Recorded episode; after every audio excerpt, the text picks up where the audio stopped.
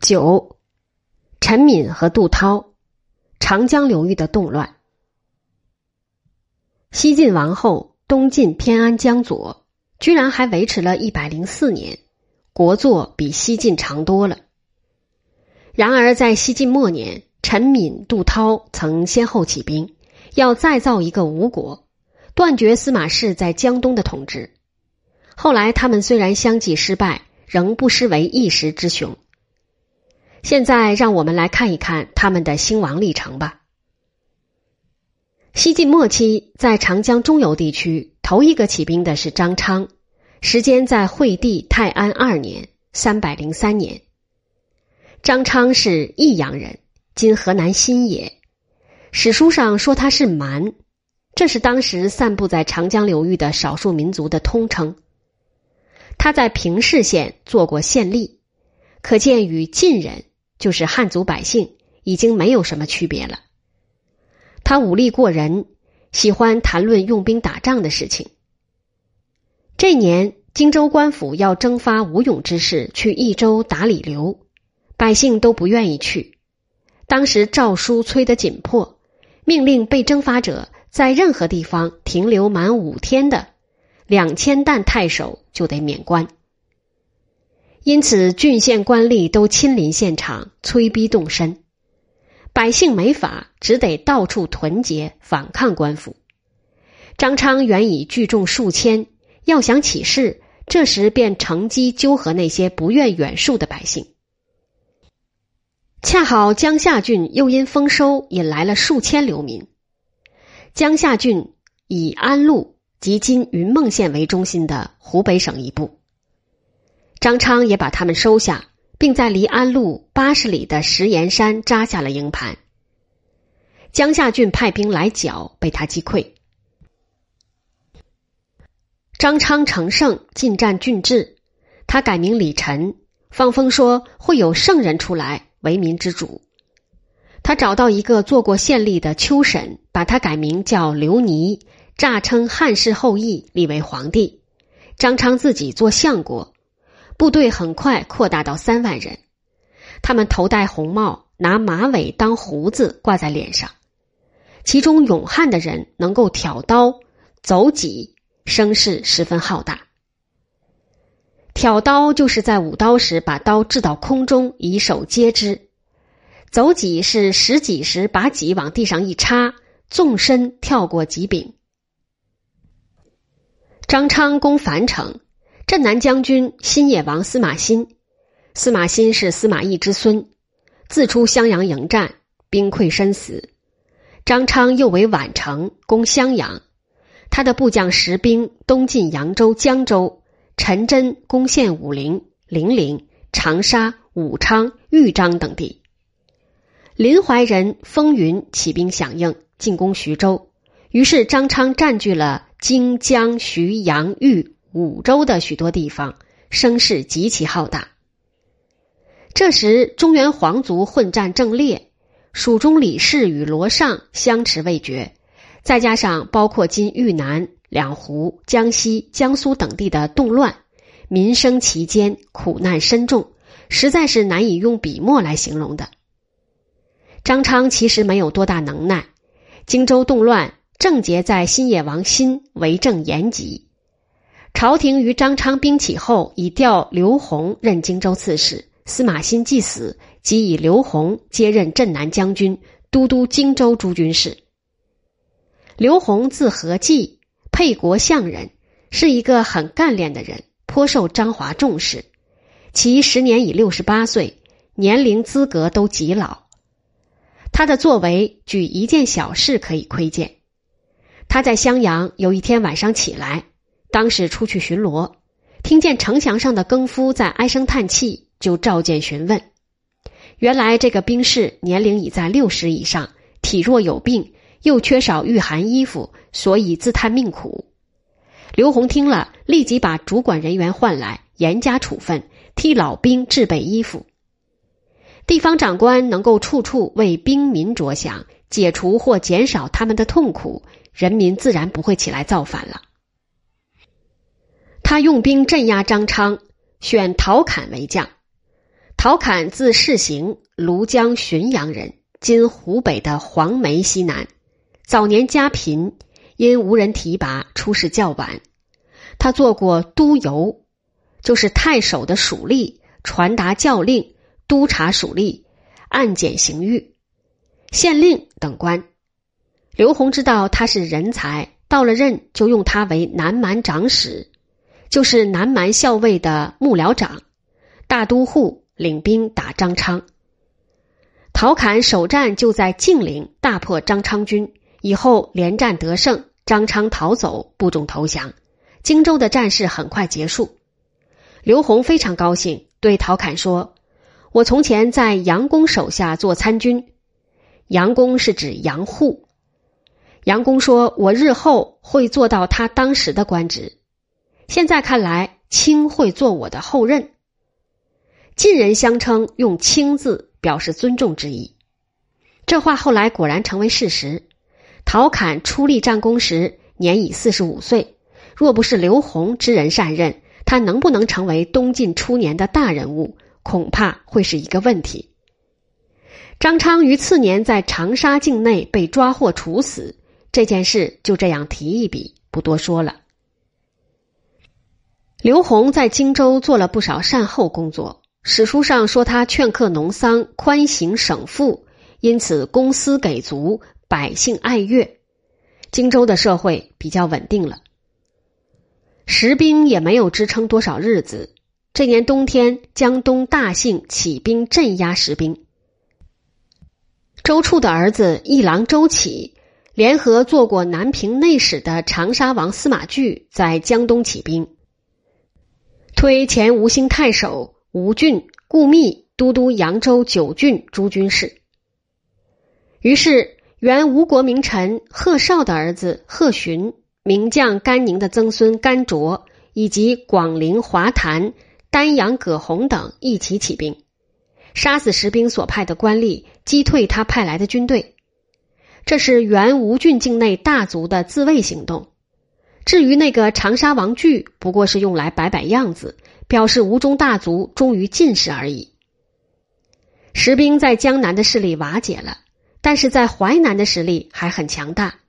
石兵从临淮向寿春进军，征东将军刘准吓得不知如何是好，于是这给了一个原来默默无闻的小人物以跳上历史舞台的好时机。此人就是庐江人陈敏。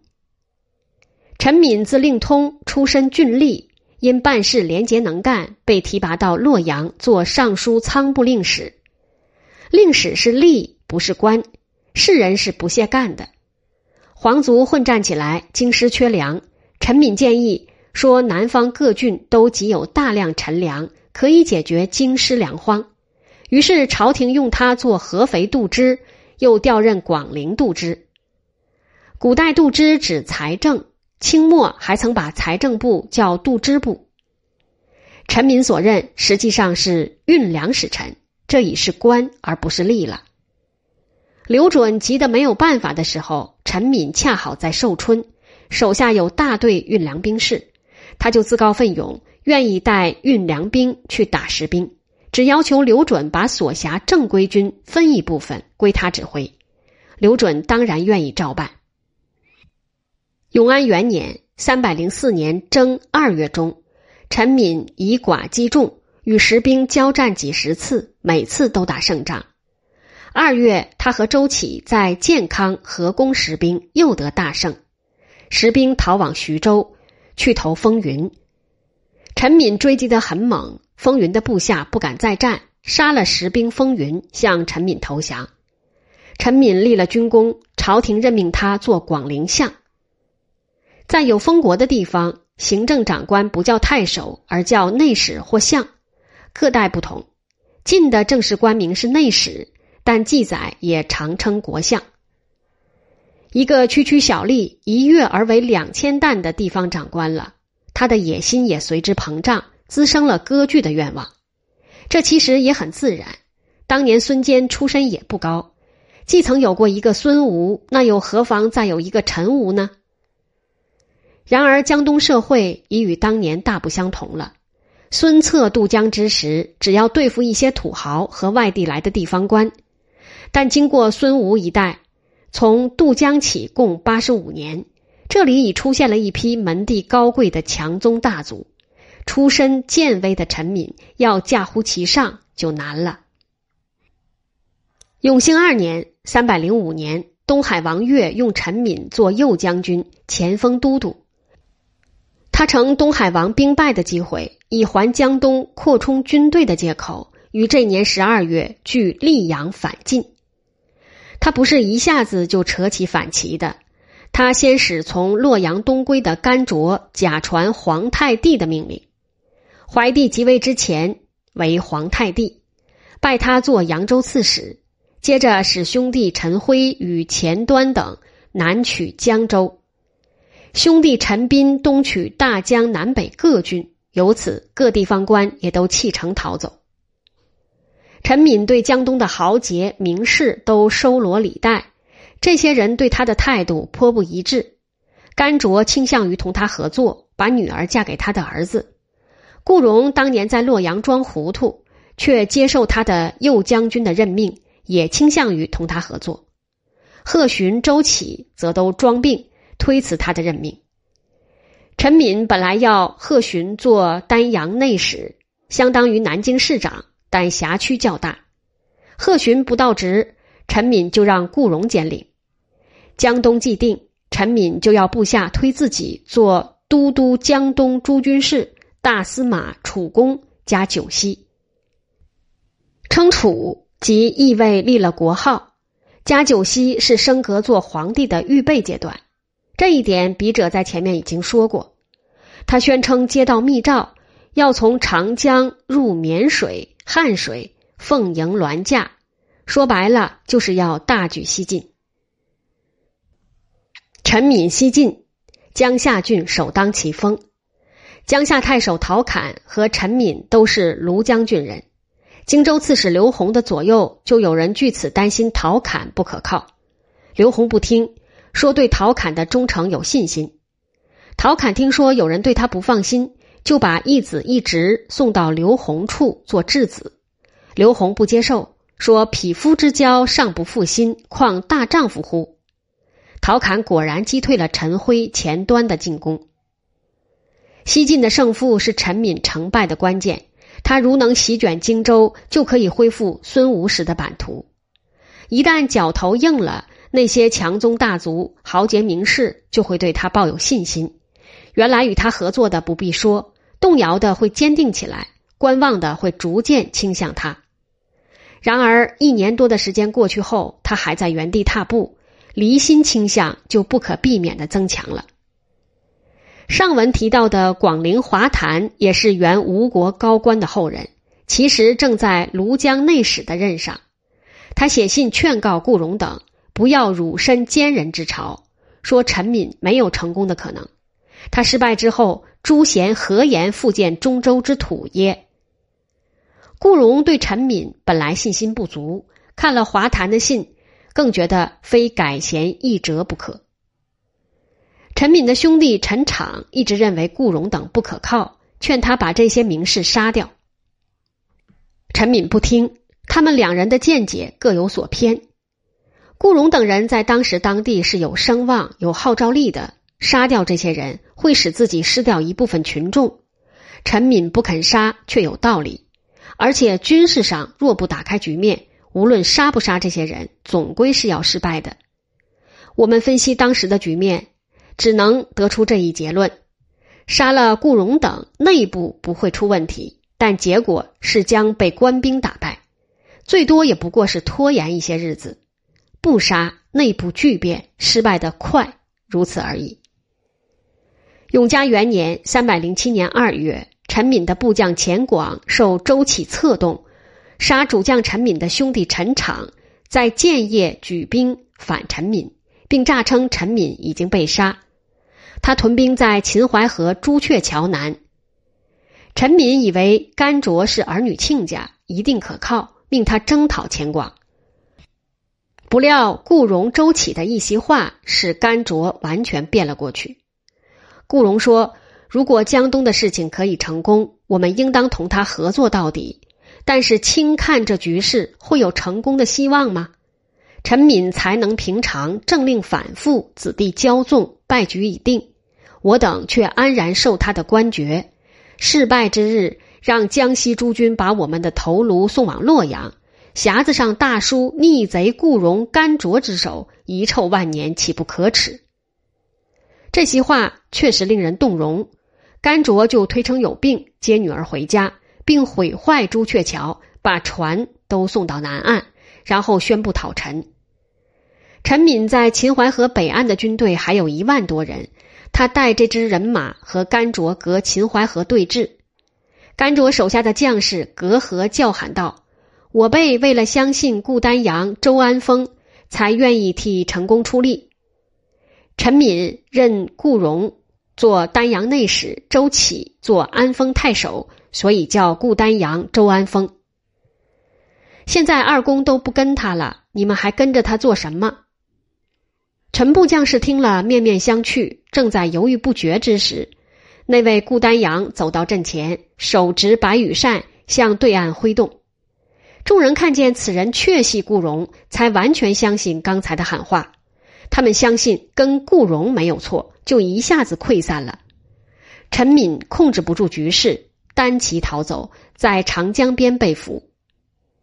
陈敏死后，他在各郡的几个兄弟也都被地方人士所杀，长江下游地区的动乱就此结束。前后为时不过一年又三个月。四年以后，荆襄爆发了巴蜀流民起义，镇守襄阳的刘宏已于光熙元年（三百零六年）去世。先后继任的是司马略和山简。山简上任后，自己醉酒糊涂，却上表说：“顺阳内史刘凡得众心，恐百姓结樊为主。朝廷也竟听他，把刘凡调到洛阳做京官。朝廷大员都不喜欢地方官得人心，这个天下怎么会不乱？”刘凡是刘宏的儿子，父子二人都是受人民欢迎的好官。山简管辖的地区很广，他是征南将军、都督荆襄、交广四州诸军事。南阳是荆州的属郡。永嘉四年（三百一十年），雍州流民王儒等人的起义就在他的辖区之内。此事已见第八章，这里不重复了。永嘉五年（三百一十一年）正月，成都人杜涛在襄州起义，自称梁义二州牧。平难将军、襄州刺史。原来蜀中乱后，巴蜀军民东迁避难，散布在荆襄二州的有好几万家。他们与当地人常常发生摩擦，相互间都有敌对情绪。有个流民蜀人李湘，聚众据乐乡造反。当时杜涛在李陵当县令，他还参加了镇压李湘的军事行动。李湘这个人与成汉李雄的叔父同名同姓，但不是一个人。后来，李湘向荆州刺史王成投降，王成假意允许，乘其不防，袭而杀之，并因追查余党，杀害了八千多人。流民自然更加怨恨。这个刺史是宰相王衍的兄弟，也是竹林七贤之一的王戎的堂兄弟，是一个词义风出的大名士。词义风出就是能说会道的意思，这等人如何办得了事？不久，流民杜筹等又反。襄州参军冯素与流民首领鲁班有仇，在刺史荀跳面前造谣，说流民都想造反。荀跳信以为真，打算屠杀流民，于是四五万家一起起而造反。杜涛就是在这时被推为首领的。杜涛字景文，祖父和父亲都做过县令，他本人也有才学，被地方上举为秀才。因李氏父子兄弟起兵，他才迁居荆州。他不是主动造反，是被时势卷进去的。杜涛进攻长沙，五月，荀跳弃城南逃，被追兵擒获。于是杜涛南下破零陵、贵阳，东掠武昌郡境。永嘉六年。三百一十二年，又有一个原属新野王新的将官胡抗自称楚公，在荆州境内打家劫舍，起兵造反。他启用也曾是新野王属下的皮将杜曾做静陵太守。这个胡抗没有多大能力，杜曾却是一员勇冠三军的猛将，披了甲还能游泳。荆州混乱到这地步，征南将军山简和荆州刺史王成是应该任其救的。山简早已逃往夏口，他还算有点自知之明，承认社稷倾覆不能匡救。自己是晋朝的罪人，他于这年四月去世，年六十岁。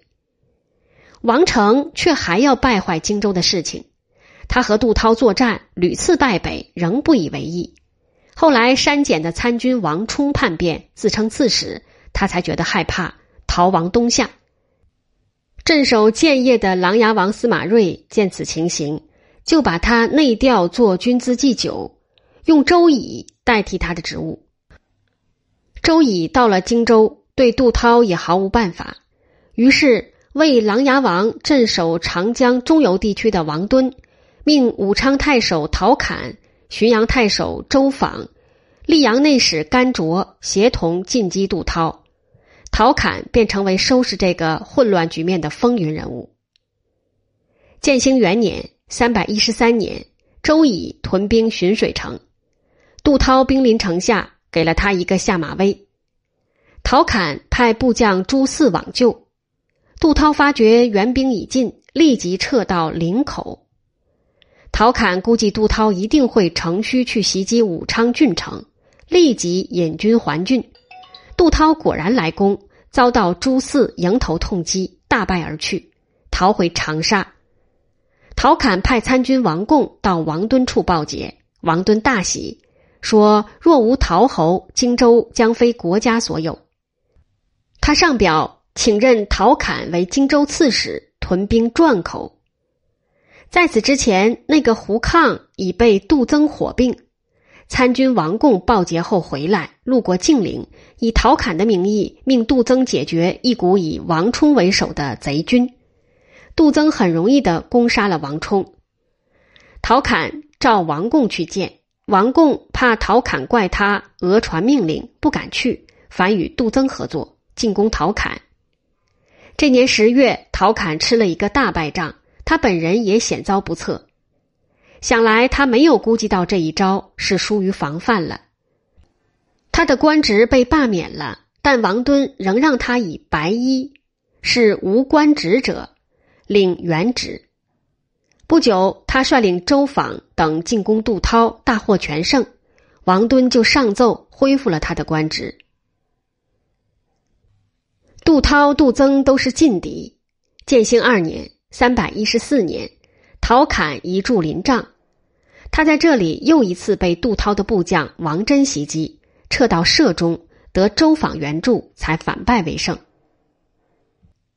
经过了几年的战斗。杜涛的兵力损失惨重，他感到难以支持下去了，就写信给旧时相识的南平太守应瞻，痛陈中曲，希望他出面斡旋，让他投降，给以为国效劳的机会。这封信写得很是恳切，文辞也很优美。应瞻替他呈给琅琊王，琅琊王允许了，派人前去受降，任命杜涛为巴东监军。但是众将贪功，不断向他进攻。杜涛愤恨，杀掉受降使者，重新举起造反的旗帜。这是建兴三年（三百一十五年）二月间的事情。同年八月，陶侃击溃杜部，王贡投降，杜涛逃亡，不知所终。陶侃和应瞻进攻长沙，平定襄州。陶侃有功于进士，是毫无疑问的。但杜涛不失为文武兼资的奇士，他起兵为的是几万流民的生死存亡。晋朝政府不能善处流民与土著的矛盾，使豪杰之士在长达数年的血战之中陨身。读史至此，不能不为之惋惜。陶侃破了杜涛，乘胜进攻石城，想一举解决杜增。司马鲁田劝他不要轻敌。说使君部下诸将没有一个及得过杜增，这仗不大好打。陶侃不听，进兵围城。这仗果然难打。杜增突然打开城门，率领骑兵冲开陶侃军的阵型，到了他的后面，翻过身来冲杀，使陶侃损失了好几百人。杜增占了些便宜，不与陶侃恋战，长驱北上，围攻宛城。宛城守将荀松号为都督荆州、江北诸军事，其实兵力薄弱，存粮又少。他想向旧部襄城太守石览求救，却没有适当的人可派。幸而年方十三岁的女儿荀冠自告奋勇，率领几十名勇士，在晚上坠出城墙，突围而去。他一面打一面走，竟摆脱追兵。到达襄城，他又以父亲的名义写信给周访，两支援兵到后，杜增就解围而去。这个荀冠娘突围求救的故事是历史上的一段佳话。杜增与杜涛不同，仅是以勇猛善战著称的叛将，平定并不太难。不幸的是，晋人内部滋生了一些事端，做大了杜增的声势，使他能够拖延好几年。事情是这样的。王敦的左右前凤见陶侃有功，常向王敦进谗。王敦原来很信任陶侃，但是陶侃威名既盛，便也产生了猜忌的心理。陶侃部下好几个人都估计到这问题，劝主将不要去见王敦。陶侃不听，去了后，王敦果然不让他走，把他调任广州刺史，用自己的堂兄弟王毅接替他做荆州刺史。荆州将校郑潘、马眷要求挽留陶侃，王敦更大发起火，于是郑潘等率部叛变，与杜增合流。其实闵帝也从长安派了一个第五一来当荆州刺史，出武关南下。杜增、郑潘迎第五一而拒王毅，局势就弄得更复杂了。陶侃表现得很得体，他服从命令到广州上任。他在广州做了件让人看了觉得古怪的举动：每天早晨搬一百块砖到室外，晚上又搬回室内。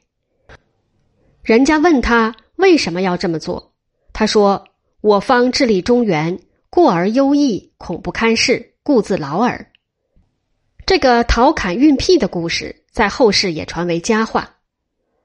陶侃走后，解决杜增的任务落到了周访的肩上。周访字世达，祖上是汝南安城人，后来迁到庐江浔阳。他和陶侃同乡之交，又是儿女亲家，因与陶侃共同对付杜涛，即有军功，官任豫章太守。晋元帝建武元年（三百一十七年），杜增连战得胜，向江陵挺进。元帝命周访前去迎击。顿阳之战。周访有兵八千人，使李恒都左翼，许朝都右翼，他自领中军。杜增先攻左右翼，从清晨起激战到申时，两翼都败。周访挑选八百名精兵，亲自行酒，叫他们喝了，下令不得随便行动，听鼓声进兵。杜增军进到离阵前三十步时，周访亲自击鼓，将士都奋勇出击。大破杜增军，杀敌一千余人。周访下令连夜追击，把杜增打得溃不成军。